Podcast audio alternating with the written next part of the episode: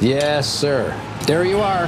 That is a perfect hot pastrami sandwich. The man is a living legend.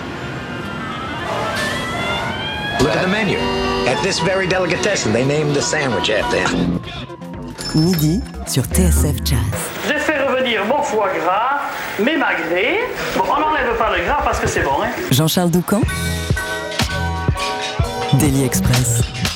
Happy Errol Garner Day à tous. Mais oui, le pianiste a vu le jour il y a 100 ans pile, le 15 juin 1921 à Pittsburgh. C'est d'ailleurs un autre natif de cette ville de Pennsylvanie, Ahmad Jamal, qui a le mieux résumé le génie de son aîné en disant que sa musique réunit trois qualités extrêmement rares. Elle nous fait rire, nous fait pleurer et nous fait réfléchir. Errol Garner s'installe pour la première fois derrière un piano à l'âge de 3 ans sous l'influence de son frère. Encore haut comme quelques pommes, il se produit dans un orchestre d'enfants et bluffe jusqu'à Mary-Lou Williams. Arrivé à New York en 44, il devient vite incontournable et s'il enregistre quelques morceaux avec Charlie Parker, il va rapidement développer son propre style, loin de la furie du bebop. Un style mélodique et rythmique, reconnaissable entre mille.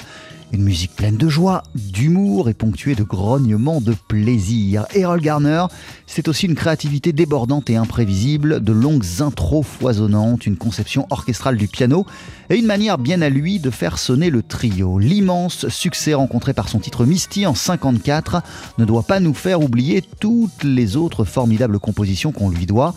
Le fait que son album Concert by de Sea, gravé un an plus tard, ait longtemps été l'un des plus gros best-sellers du jazz, ne doit pas éclipser non plus la richesse et l'abondance de sa discographie et le fait qu'en total précurseur, Errol Garner a créé son propre label Octave Records en 1959. Il était dingue de Debussy, connaissait un nombre impressionnant de morceaux alors qu'il ne savait pas lire la musique, débordait tellement de créativité qu'il s'est amusé comme personne avec les standards de jazz. Il n'y a qu'à écouter sa version de T42 au clavecin au début des années 70 et en ouvrant son groupe au percussionniste José Mangual à la fin de la décennie précédente, Errol Garner a aussi montré à quel point c'était un maître du groove. Ce midi, on célèbre le centenaire et le génie d'Errol Garner dans Daily Express avec l'un des grands spécialistes français de son œuvre, le pianiste Pierre Christophe.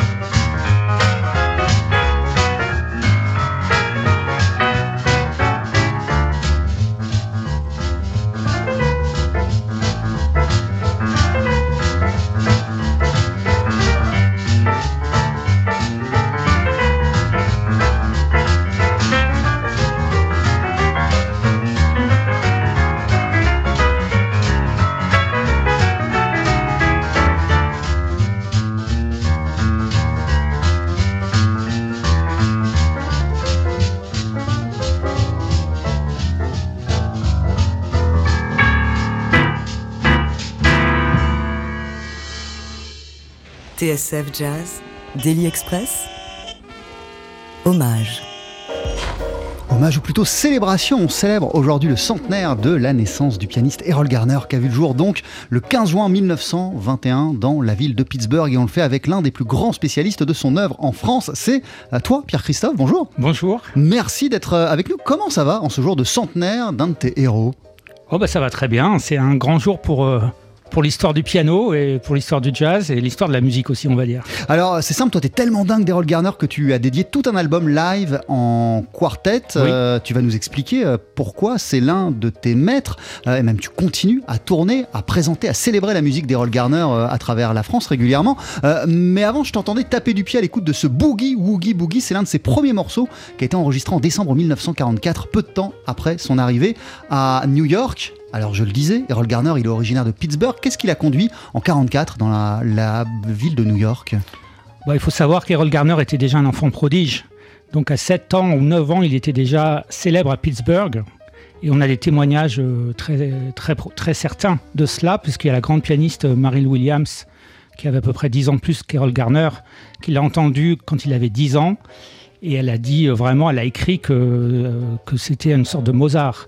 Voilà, que vraiment, euh, même un adulte, après des années et des années de, de pratique instrumentale, n'aurait jamais atteint ce niveau-là. Un enfant de 10 ans, mais, mais, mais pas seulement la technique, la- on va dire le côté artiste aussi, bien sûr. À 10 ans, il se produisait euh, Ouais. à la radio au sein d'un orchestre euh, d'enfants. Mm. Euh, c'est d'autant plus bluffant ce que tu viens de nous expliquer, Pierre-Christophe, qu'il est apparemment totalement autodidacte et qu'il ne savait pas vraiment lire la musique, Pierre-Christophe. Alors je, Euh, pense que ça a été, Garner. je pense que ça a été un peu exagéré par, par son agent, parce qu'il il y a beaucoup d'influence de musique classique dans la musique d'Errol Garner, hein, on va peut-être en parler dans cette émission, mais il connaissait parfaitement Debussy, Ravel, et il ne peut pas s'empêcher d'ailleurs de, les citer dès qu'il peut, mais aussi dans sa façon de... C'est lui qui a créé ce style de, de ballade euh, qui a été beaucoup repris par la suite, où, on va dire que le, le pianiste joue de façon assez langoureuse avec beaucoup beaucoup d'arpèges et euh, beaucoup de couleurs. Et c'est vrai que c'était un, c'est un style qui n'existait pas avant lui. Et ça, ça vient quand même de la musique classique. Alors effectivement, ça ne veut pas dire pour ça qu'il lisait parfaitement la musique, mais je pense que quand même, euh, ça a été un petit peu exagéré pour des questions de publicité, je pense. En tout cas, ce qui est sûr, c'est qu'il s'est mis au piano, ou il, en tout cas, il s'est intéressé très près au piano dans le sillage de son frère. C'est d'abord son frère, le pianiste dans oui, la le famille. frère aîné, oui.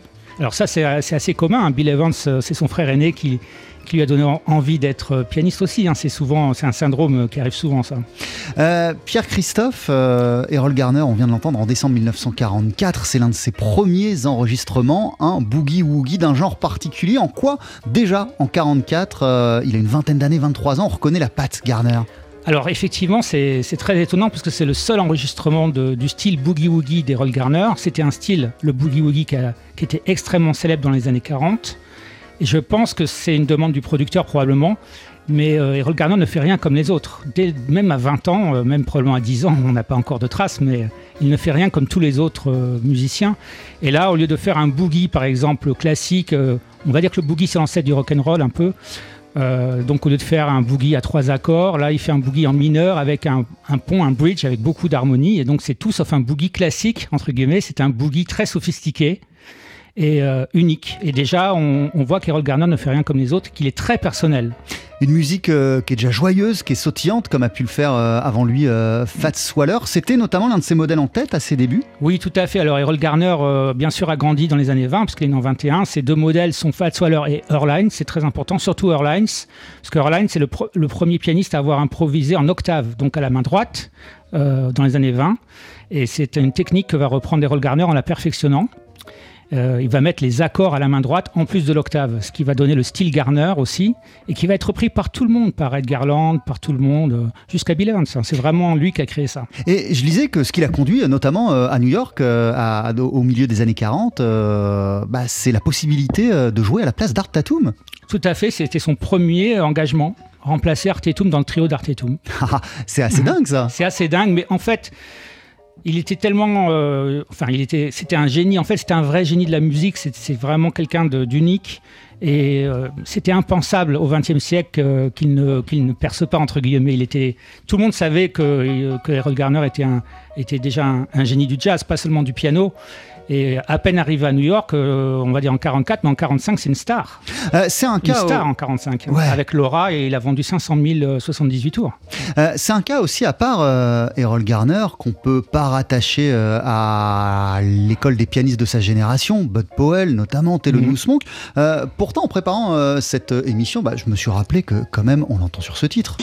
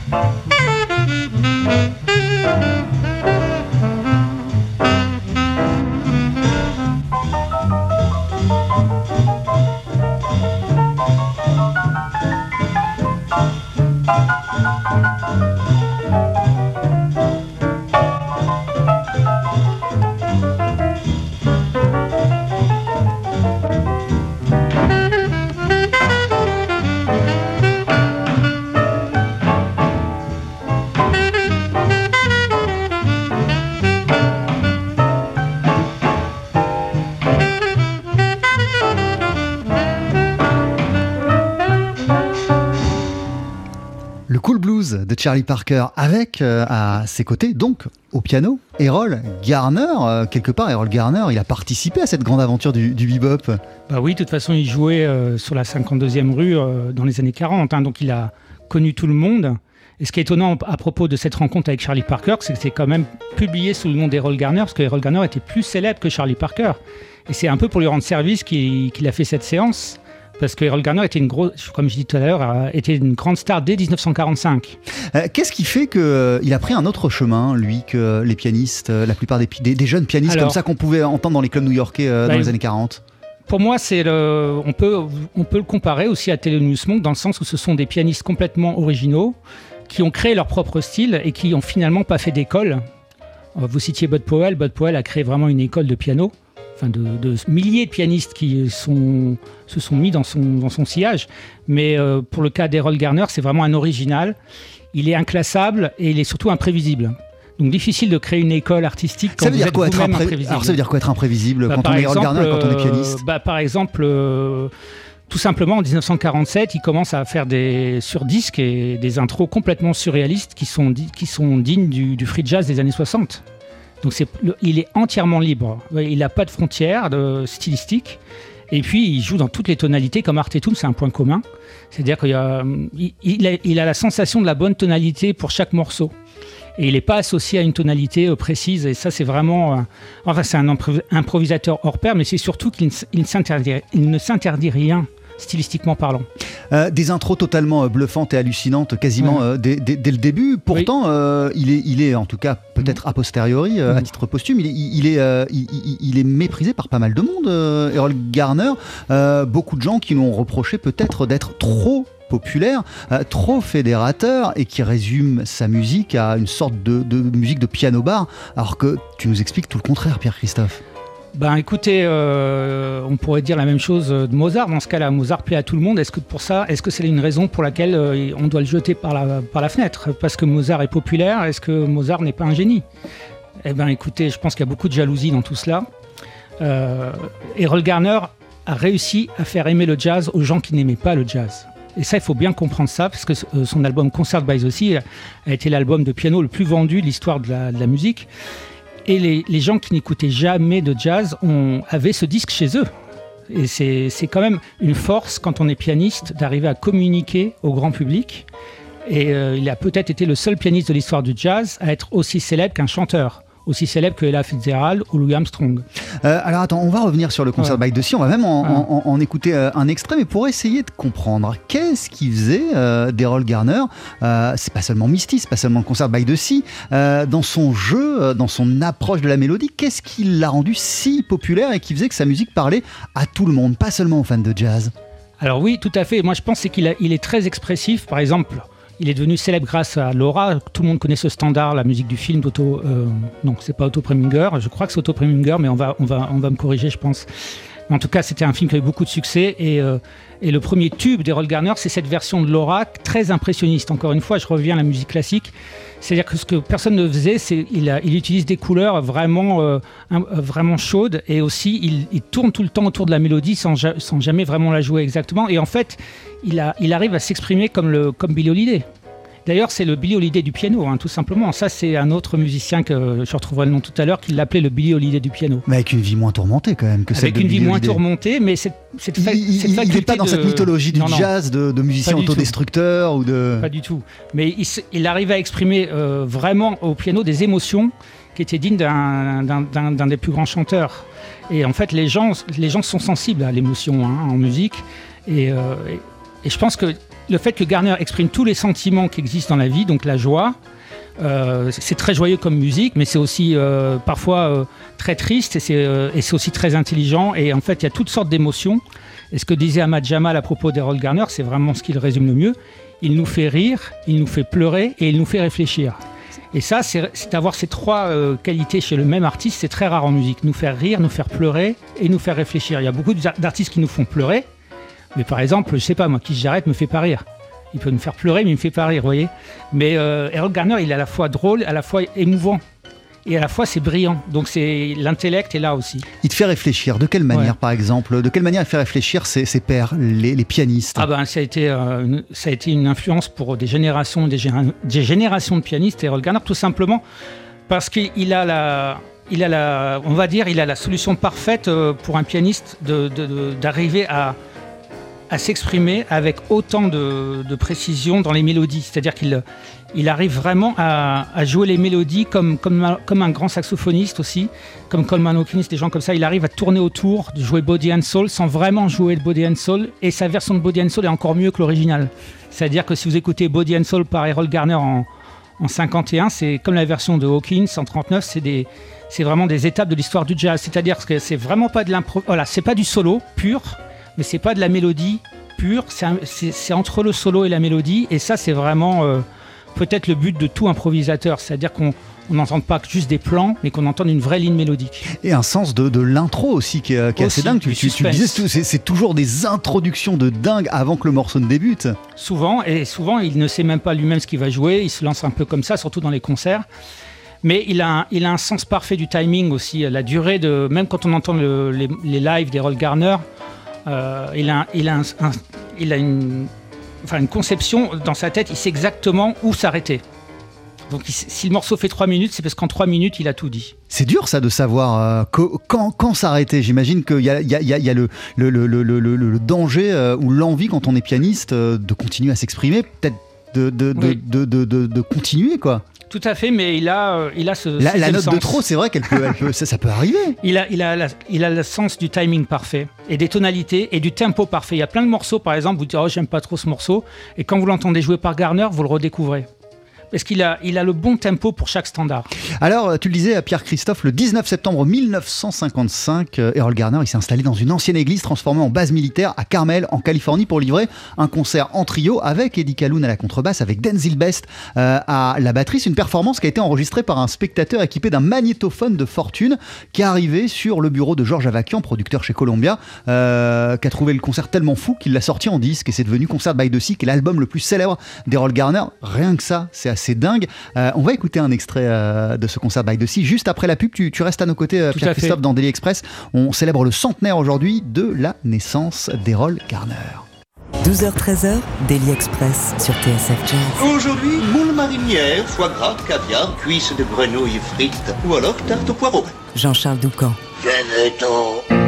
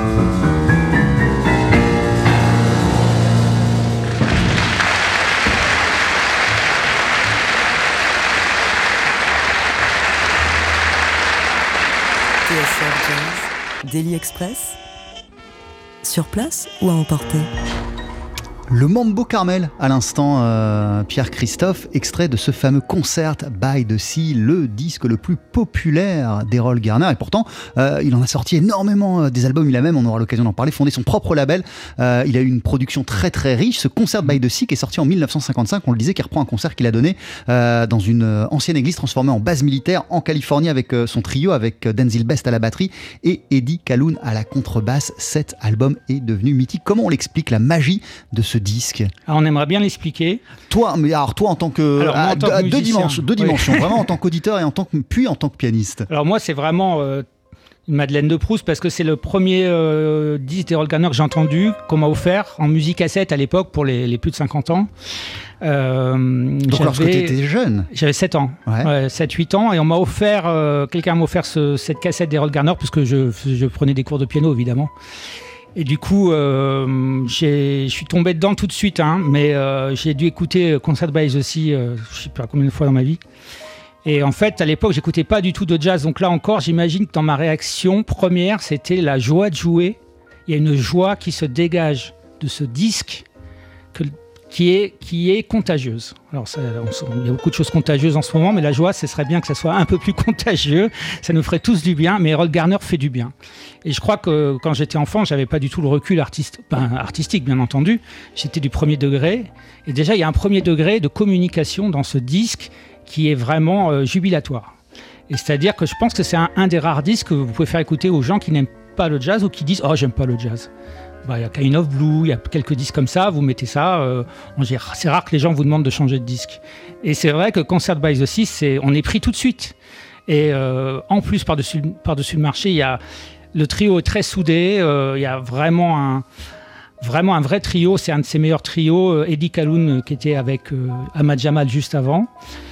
À la fin du, disque, il y a une interview pour la radio et il dit euh, Errol Garner vient de la Lune, he's from the moon.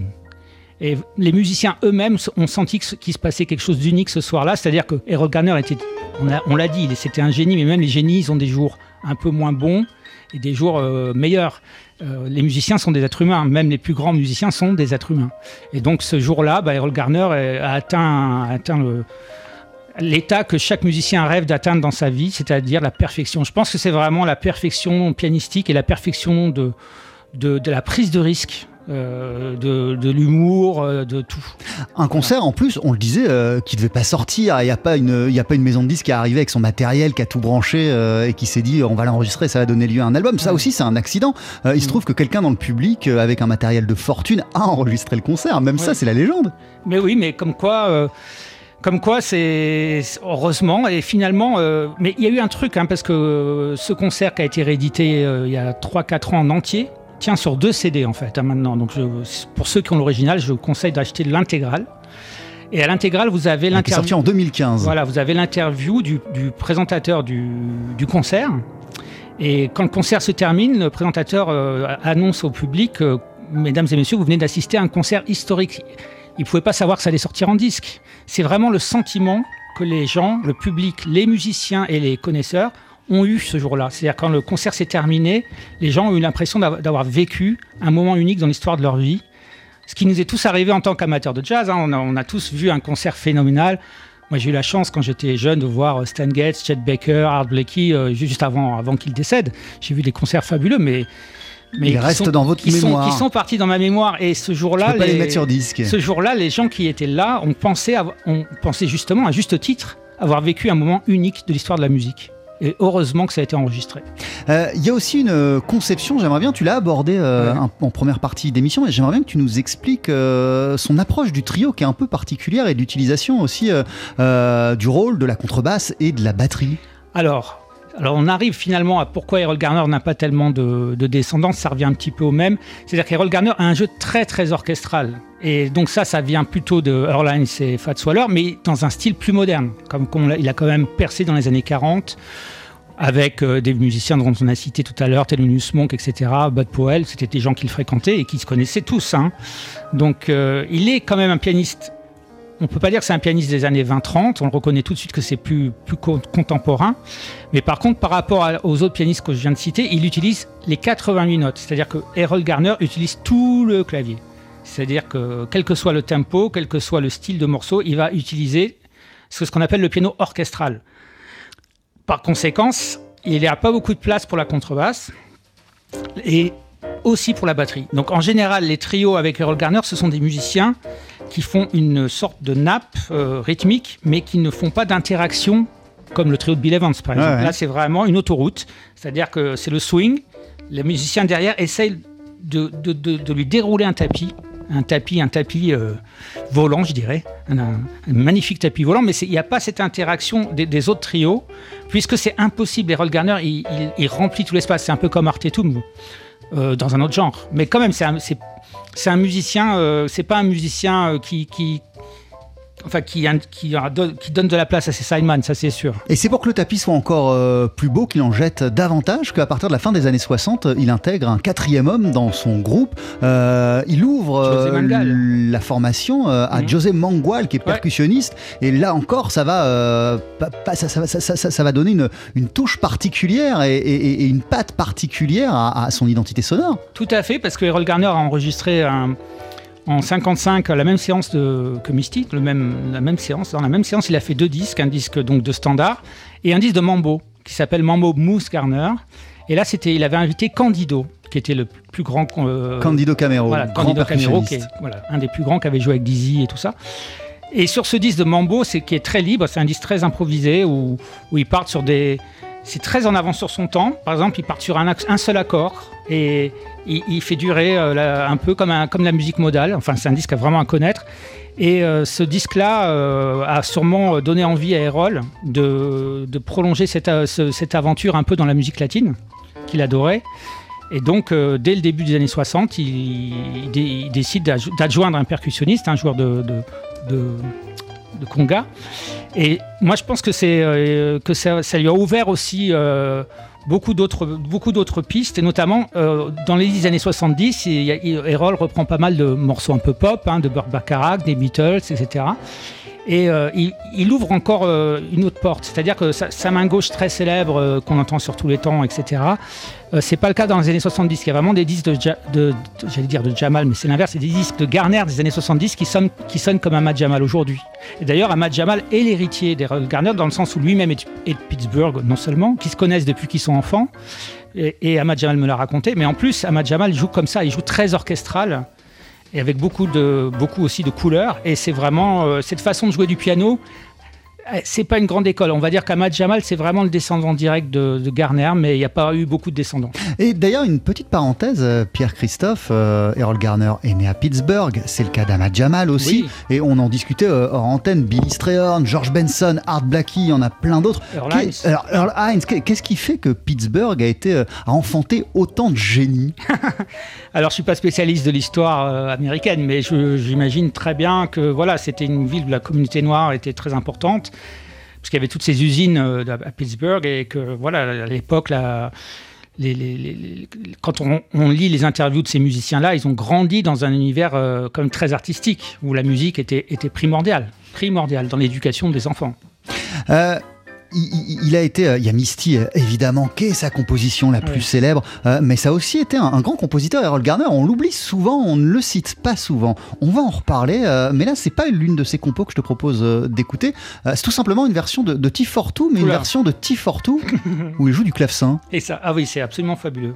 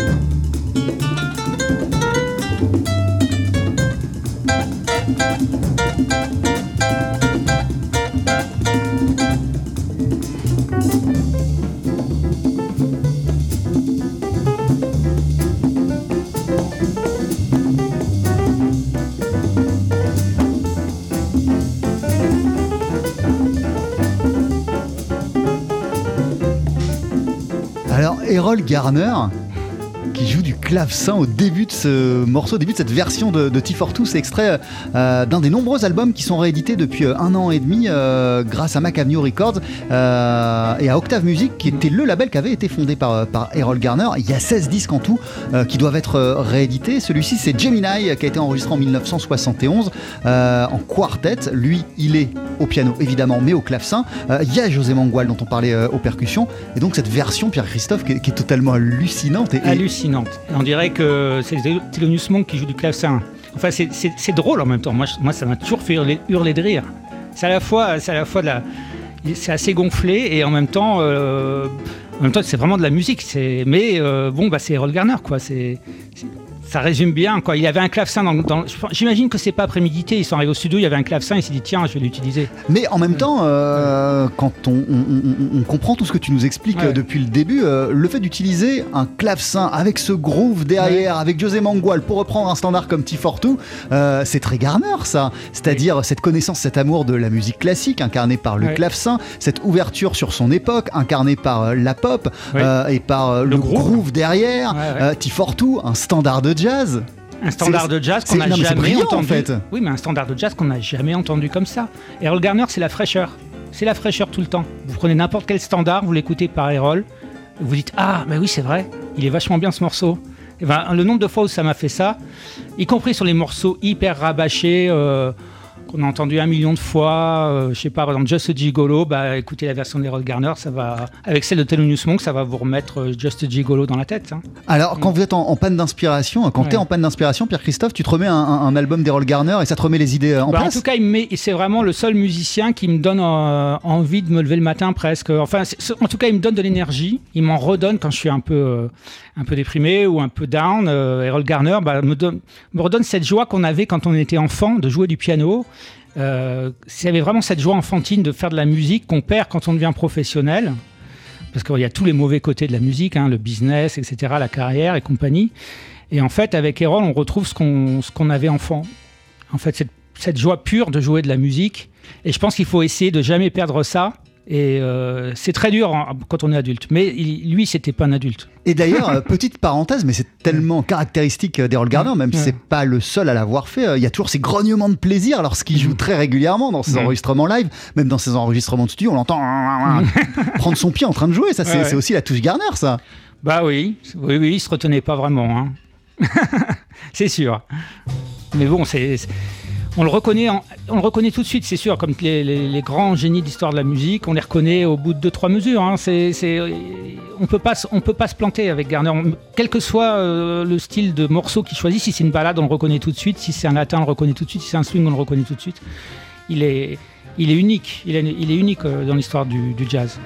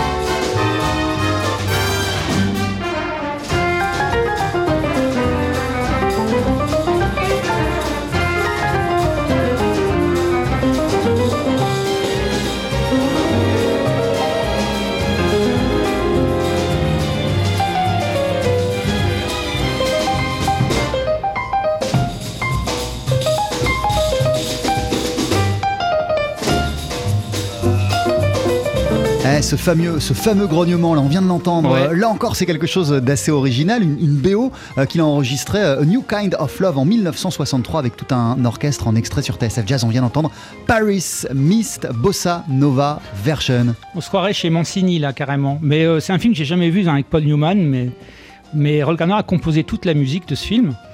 Et bien sûr, il y a un arrangeur qui est venu. euh, et les meilleurs, studios, les meilleurs musiciens de studio de Los Angeles sont sur ce disque. hein. Vous avez Barney Kessel à la guitare, Red Mitchell à la contrebasse, etc. Enfin, c'est hallucinant. Et euh, cet album aussi, il a récemment été réédité. Il se trouve très facilement en CD et en digital. A New Kind of Love d'Errol Garner.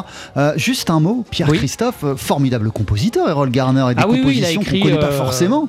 Il a écrit entre 70 et 90 morceaux, ce qui correspond à ce qu'a fait Thelonious Monk ou Bill Evans. hein.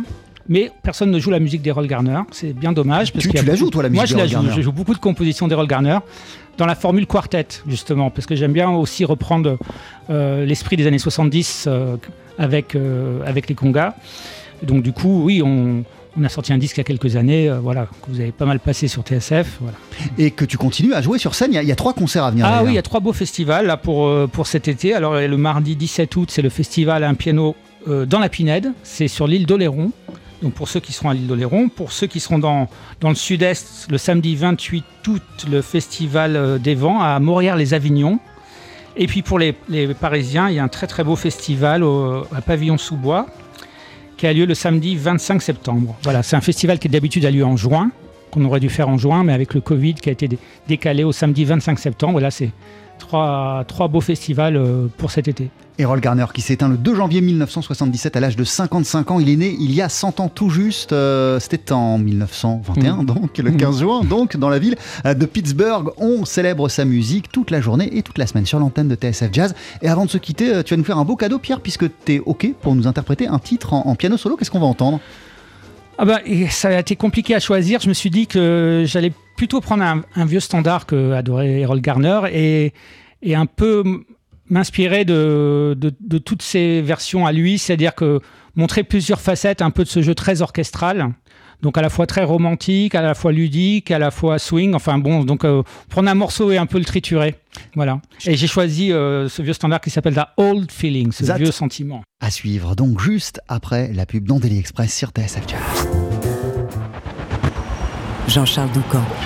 Daily Express sur TSF Jazz. Allez, faites-nous une féerie Mettez-y vos boyaux, nom de Dieu Le live. Faut que ça te recule, faut que ça valse, hein Avec à nos côtés ce midi le pianiste Pierre-Christophe. Pierre, t'es l'un des plus grands spécialistes en France de l'œuvre, de la musique d'Errol Garner. On célèbre aujourd'hui son centenaire. Et pour lui rendre hommage, pour le célébrer, te voici avec That Old Feeling à notre piano.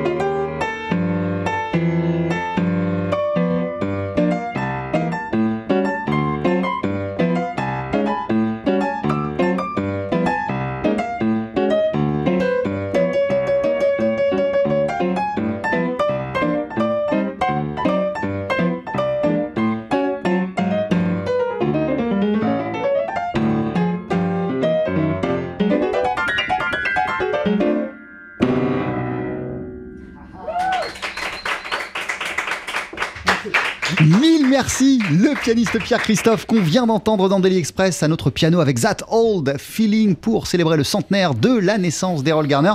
Merci beaucoup, beaucoup, beaucoup Pierre. Merci à vous de m'avoir invité. À très très vite. Et quand même, avant de rendre l'antenne, puisque je te le disais, euh, Pierre, on célèbre toute la journée, toute la semaine euh, sur l'antenne de TSF Jazz les 100 ans, le centenaire de la naissance euh, d'Errol Garner. Ce soir, c'est donc un Jazz Live spécial qui lui sera consacré. il n'a pas pu résister, Sébastien Dovian. Il est rentré, il s'est faufilé en studio pour t'entendre en live. Donc je profite de ta présence. Salut Sébastien. Salut Vincent, quel régal, Pierre. Merci beaucoup, toujours un plaisir. Alors toi aussi, hein, tu célèbres Errol Garner ce soir à 21h dans Jazz Live. Qu'est-ce qu'on va entendre? Exactement, avec un programme validé par, par ton invité. Jean-Charles, on va bah, commencer avec le classique 55, euh, le concert by the Sea. Premier album, premier de jazz a dépassé le premier euh, le million d'exemplaires vendus. Mm. Petit crochet ensuite euh, par Amsterdam avec un live qui a été réédité pas très longtemps dans la collection Mac Avenue. Et puis on terminera avec l'un des derniers concerts enregistrés, en tout cas connus à ce jour d'Errol Garner à Turin, concert à la, radio italienne en, 71. Donc tu valides ce programme? Ah oui, oui, puis le concert à la RAI, c'est vraiment un concert extraordinaire aussi. Le public euh, est déchaîné. On croirait que c'est un concert des Beatles. Les gens hurlent pendant les solos d'Errol Garner. Ah, merci beaucoup Pierre-Christophe. Merci euh, Sébastien. À tout à, l'heure.